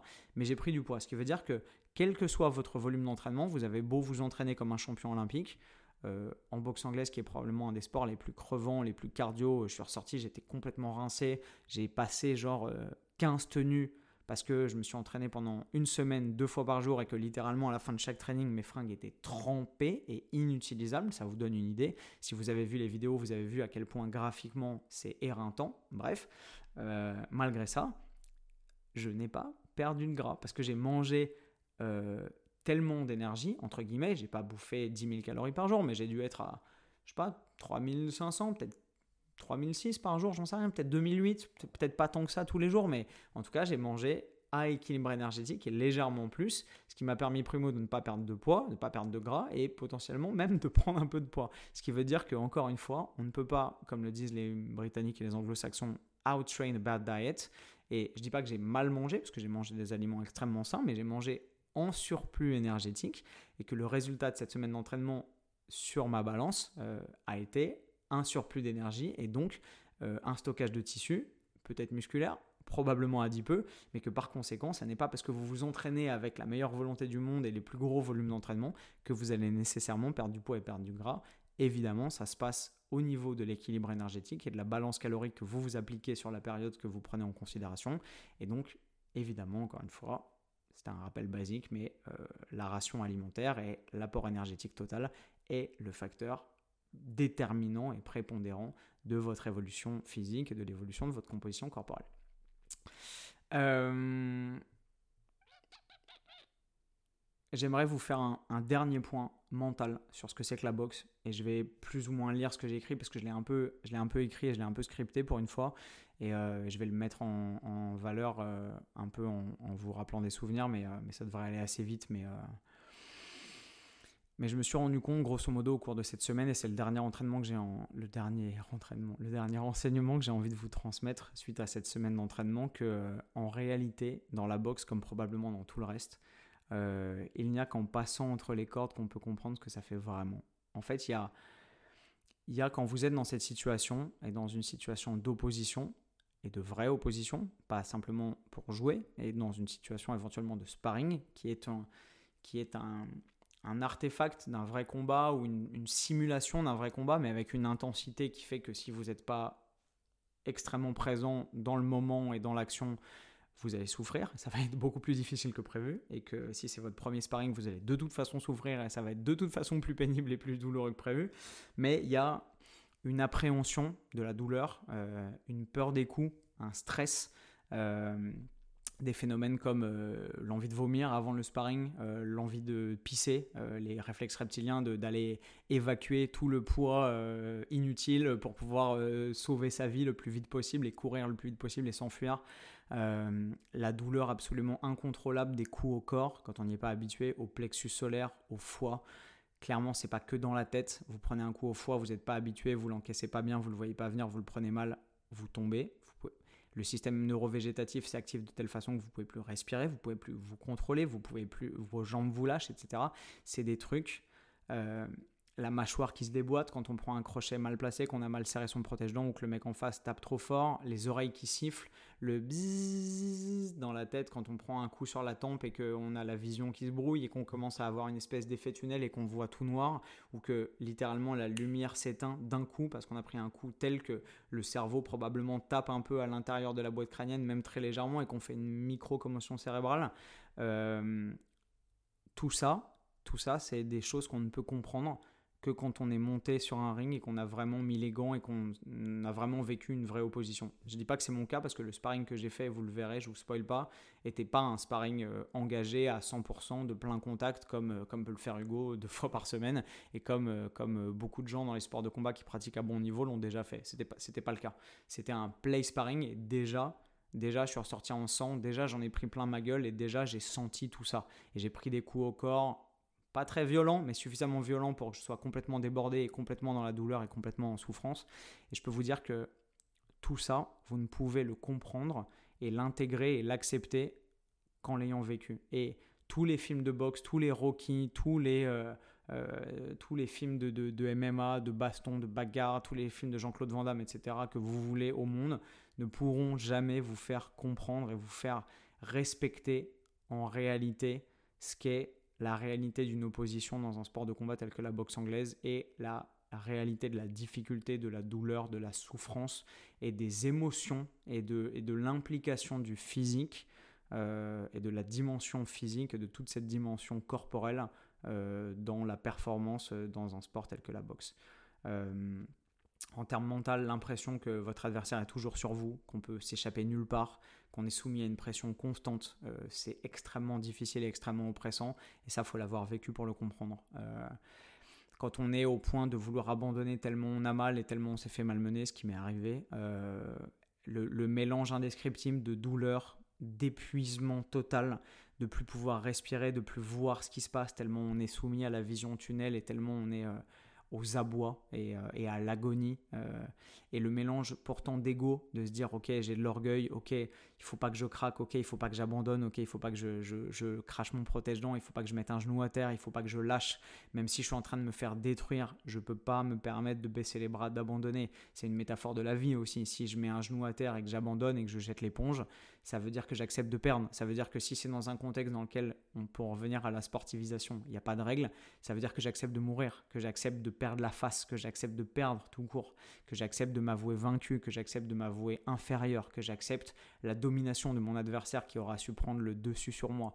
Même quand on est un mec comme moi et qu'on n'a pas d'orgueil mal placé ou qu'on n'a pas un ego surdimensionné ou qu'on n'est pas euh, euh, chevillé euh, à son ego et que c'est la version la plus importante de soi-même et que c'est sa valeur cardinale, s'avouer inférieur, s'avouer vaincu, s'avouer, s'avouer battu, c'est très difficile pour un sportif. Quand on a l'esprit de compétition, c'est très difficile. Donc tout ça, euh, demander stop, c'est s'avouer vaincu. Euh, demander ok, c'est bon, j'arrête, t'es trop fort pour moi. C'est accepter qu'on est inférieur, c'est accepter qu'on est moins fort. Euh, et quand on est au cours d'une semaine d'entraînement comme ça, avec des gens qui sont vos amis, mais qui, qui investissent aussi du temps et des conseils et de l'énergie pour vous accueillir, pour, pour, pour vous transmettre ce qu'ils savent, quand on est sous les yeux d'un coach, euh, qui n'est pas mon coach en l'occurrence, mais qui est un mec qui, Carlos Formento, euh, que je remercie d'ailleurs, qui écoutera probablement pas ce podcast parce qu'il parle pas français, mais qui est un coach qui a, qui a travaillé avec moi pendant une semaine et qui m'a pris au pas d'ours, qui m'a montré des trucs, qui m'a transmis, qui m'a conseillé, qui, qui, qui, m'a intégré à son équipe d'athlètes et de sportifs. Bah, j'ai une immense reconnaissance vis-à-vis -vis de la pédagogie et de l'enseignement de gens comme ça. Et et mettre un genou à terre dans un contexte d'opposition à la fin d'une semaine d'entraînement et, dire ok je peux plus stop baisser les bras. Euh, pour moi c'est absolument hors de question et c'est impossible parce que c'est trahir quelque part euh, cet enseignement le temps investi l'énergie et les conseils de tous. C'est accepter qu'on n'est pas au niveau c'est accepter qu'on a eu les yeux plus gros que le ventre peut-être c'est accepter de au final de pas aller au bout des choses. Et pour moi c'était absolument inconcevable. Euh, j'avais pas envie clairement dans cette, dans cette semaine de valider le stéréotype euh, ou le cliché que les gens ont du youtubeur parce qu'aujourd'hui on va dire les choses comme elles sont et comme je le pense, comme je le fais toujours.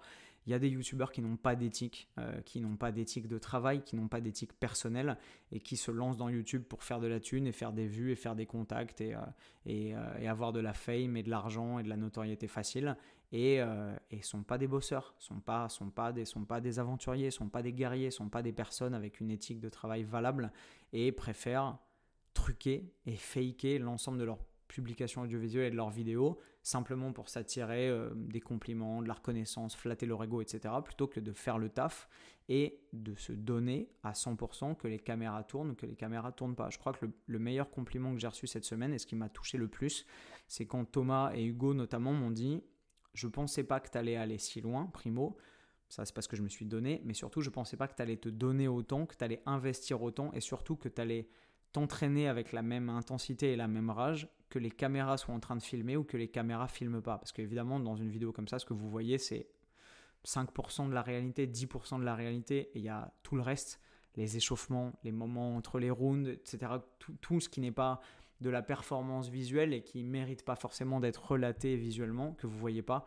Et c'est dans ces moments-là, je pense, qu'on prend la mesure de quelqu'un qui en veut, de quelqu'un qui s'investit et de quelqu'un qui est un guignol et qui est simplement là pour le spectacle. Et très clairement, il était hors de question que j'aille me jeter dans la fosse au lion aux côtés de mecs dont, euh, qui ont consacré leur vie au combat, à un des sports les plus difficiles au monde, euh, et qui savent mieux que personne ce que c'est que le niveau de difficulté et d'engagement personnel, mental, physique, euh, social, émotionnel, l'ensemble des sacrifices multidimensionnels qu'il faut consentir auquel il faut consentir pour pouvoir arriver à un tel niveau dans un sport aussi exigeant et aussi difficile que la boxe.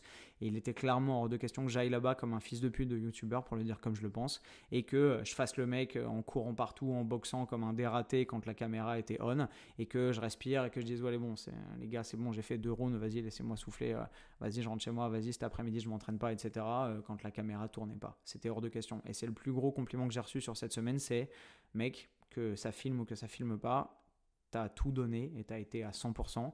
Et même si je suis pas Rocky Balboa, même si je suis pas euh, Vladimir Klitschko, même si je suis pas Nordin ou Ali, même si je suis pas Hugo Mikalev évidemment, euh, même si je suis pas une légende de la boxe et que je le serai probablement jamais, j'ai au moins la fierté de pouvoir dire que j'ai donné mon maximum et que j'ai fait tout ce qui était en mon possible pour pouvoir rendre fiers les mecs qui ont pris du temps et de leur énergie euh, pour pouvoir me développer au cours de cette semaine et que je remercie chaleureusement Hugo, évidemment, euh, Thomas, évidemment, le papa d'Hugo, André, je t'embrasse aussi, Carlos Formento, même s'il m'entendra probablement pas via ce podcast, les autres boxeurs qui étaient là et qui ont cru en moi et vous tous qui m'avez soutenu via, cette, via cette plateforme et via les autres et au cours de cette expérience qui a été qui a été inoubliable. J'avais pas envie de tomber dans le cliché du youtubeur en carton parce que tous les youtubeurs que je rencontre, pas tous, mais 80% des youtubeurs que je rencontre aujourd'hui qui font des trucs comme ça, qui émerveillent les gens et qui, électrisent les foules, sont en fait des êtres humains en carton derrière. Voilà. Vous le savez probablement, vous le sentez probablement, mais dites-vous que si vous le sentez, c'est que c'est vrai. Et moi, pour être passé à multiples reprises de l'autre côté du miroir et avoir vu la réalité et voir comment les gens se comportent quand les caméras filment pas, je peux vous dire que la plupart des idoles des réseaux sociaux sont en fait des gens qui méritent pas tellement d'être connus parce que parce qu'ils sont en carton, parce qu'ils truquent, parce qu'ils fake l'ensemble de leur démarche et l'ensemble de leur production et qu'au final pas des c'est pas c'est pas à mon sens des êtres humains valables. Et dites-vous que c'est avec cette étiquette et cette pancarte qu'on arrive sur le front quand on arrive et qu'on vous dit euh, ah ouais il y a un YouTuber qui vient s'entraîner avec nous toute la semaine, ok. Et que je sais que je voyais dans le regard des mecs quand je suis arrivé que euh, pensaient que j'allais faire un demi-entraînement et dire oh putain c'est dur faire trois selfies, faire une photo Instagram, faire un bout de vidéo et puis me barrer et pas revenir et, euh, et dire que je m'étais entraîné une semaine en m'étant entraîné un jour et demi, ce que, ce que beaucoup de youtubeurs font, même des gens que je connais que je citerai pas parce que parce que c'est pas le but, mais voilà. Donc loin des clichés, je suis content d'avoir tout donné, d'avoir euh, d'avoir vécu cette semaine et d'en avoir retiré autant que ce que j'y ai mis, parce que c'est la métaphore de la vie aussi, la boxe, c'est un peu le karma, c'est que, c'est que ce sport ne vous donnera que ce que vous êtes prêt à donner vous-même et à investir, et que vous ne vous n'excellerez euh, qu'à condition de vous développer suffisamment personnellement pour mériter d'arriver à ce niveau, de vous hisser à ce niveau et d'exceller. Euh, j'ai écrit un dernier truc, je sais pas si c'est pertinent, mais je vais vous le lire quand même. Je me disais que on se rend compte du vrai niveau d'un mec d'un sportif, d'un boxeur, euh, qu'en mettant les gants avec lui, clairement, qu'en passant par-dessus les cordes, entre les cordes, et en acceptant de se soumettre euh, au niveau, euh, à l'expertise, à la technique, à la violence. de l'extérieur, les mecs ont toujours l'air prenables ou relativement accessibles, jusqu'à ce que tu te retrouves en face, en fait. En face d'eux, que le gong sonne et que tu sois obligé de faire face pour de vrai, et pas dans ton canapé avec ta bière, pour de vrai, en face, les yeux dans les yeux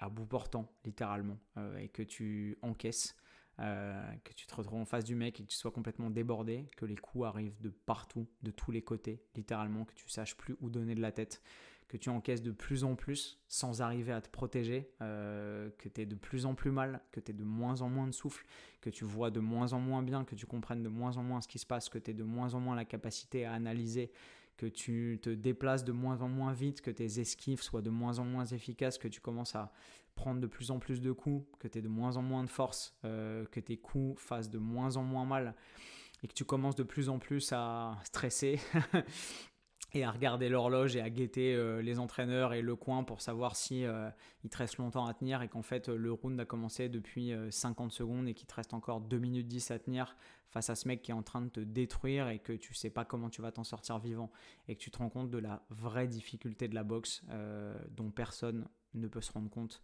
à moins je pense d'avoir fait l'expérience de la boxe pour de vrai d'avoir mis les gants et d'être monté sur un ring avec le cœur et la raison, pour paraphraser euh, Kerry James, euh, euh, et à moins de s'être rendu compte pour de vrai dans la pratique, en ayant souffert et en ayant mis des larmes, de la sueur et peut-être un petit peu de sang pour se rendre compte à quel point la boxe est dure. Voilà mes soldats, je conclus ce podcast là-dessus. Il est plus long encore une fois que ce que j'avais anticipé, mais j'avais beaucoup de choses à vous dire et je, me rends compte en faisant ce podcast que j'ai encore un milliard de choses à vous dire à ce sujet parce que c'est passionnant pour moi et que ça a été passionnant de vivre cette expérience. J'espère que ce podcast vous a intéressé, qu'il vous a paru aussi passionnant que l'expérience que j'ai eu la chance de vivre aux côtés d'Hugo Mikalev. Euh, Hugo Mikalev, souvenez-vous de ce nom. Euh, j'espère que si euh, la vie l'épargne et qu'il a ni accident de voiture, qu'il subit pas d'attaque terroriste ou qu'il se blesse pas bêtement, la vie lui permettra d'exprimer son plein potentiel et d'atteindre le niveau exceptionnel que je sais qu'il est capable d'atteindre et qui sera un jour champion du monde, champion olympique. Et que, et que vous entendrez ce mec et que peut-être dans deux ans, cinq ans, vous direz Ah putain, je connais un mec qui s'appelle Antoine Fonbonne qui m'a parlé de ce mec et en fait maintenant c'est une star mondiale et putain je le suis depuis super longtemps en fait. Et vous serez peut-être fier d'avoir réussi à dénicher un tel talent euh, bien avant tout le monde parce que je vous le dis c'est un talent à l'état brut euh, et qu'il est, euh, et est à même de, d'atteindre des sommets et qu'il est aussi bien entouré. Euh, merci à Thomas Créto, son préparateur physique. Thomas, je t'embrasse euh, d'être là pour Hugo constamment et d'avoir été là pour moi, comme il l'est pour Hugo, et d'avoir échangé avec moi et de m'avoir enrichi de son savoir et de son savoir-faire et de son expérience dans le domaine de la préparation physique, des sports de combat et de l'excellence pugilistique, parce que c'est de ça qu'on parle aujourd'hui. Euh, merci au papa d'Hugo, à André, de m'avoir de m'avoir accueilli. On a fait un podcast, euh, le précédent épisode de ce podcast-là, euh, avec Hugo et son papa. Euh, on a échangé des histoires de ring et des histoires de famille et qui, qui était un, grand honneur et un grand plaisir pour moi. le podcast était vraiment intéressant. Si vous ne l'avez pas écouté, je vous encourage à aller l'écouter parce que vous allez apprendre beaucoup de choses sur la relation entre un père et son fils dans l'effort, dans la construction d'une carrière et dans le développement d'un sportif dans un sport aussi difficile et exigeant que celui de la boxe. Je raccroche les gants ici. Mes soldats, je vous remercie d'avoir suivi euh, ce nouvel épisode de Smartfire. J'espère qu'il aura peut-être allumé en vous une nouvelle étincelle, comme c'est mon ambition à chaque podcast. Euh, l'étincelle de vous dépasser, l'étincelle qui vous permettra peut-être de sortir de votre zone de confort et d'aller vous lancer dans un sport de combat, dans la boxe. Si c'est un truc qui, comme moi, vous a titillé depuis des années et que vous avez, vous avez jamais vraiment osé euh, franchir le pas, mettre les gants et passer entre les cordes, je vous y invite chaleureusement parce que c'est une vraie école du sport et que c'est une vraie école de la vie et que tout le monde, à mon sens, devrait savoir de quel bois il est fait euh, en, mettant, euh, en mettant les gants et en montant sur un ring euh, au moins une fois. Voilà mes soldats, j'espère que cet épisode vous a plu. je raccroche ici et je vous dis à très vite dans un prochain et nouvel épisode de Smartfire. Bye bye.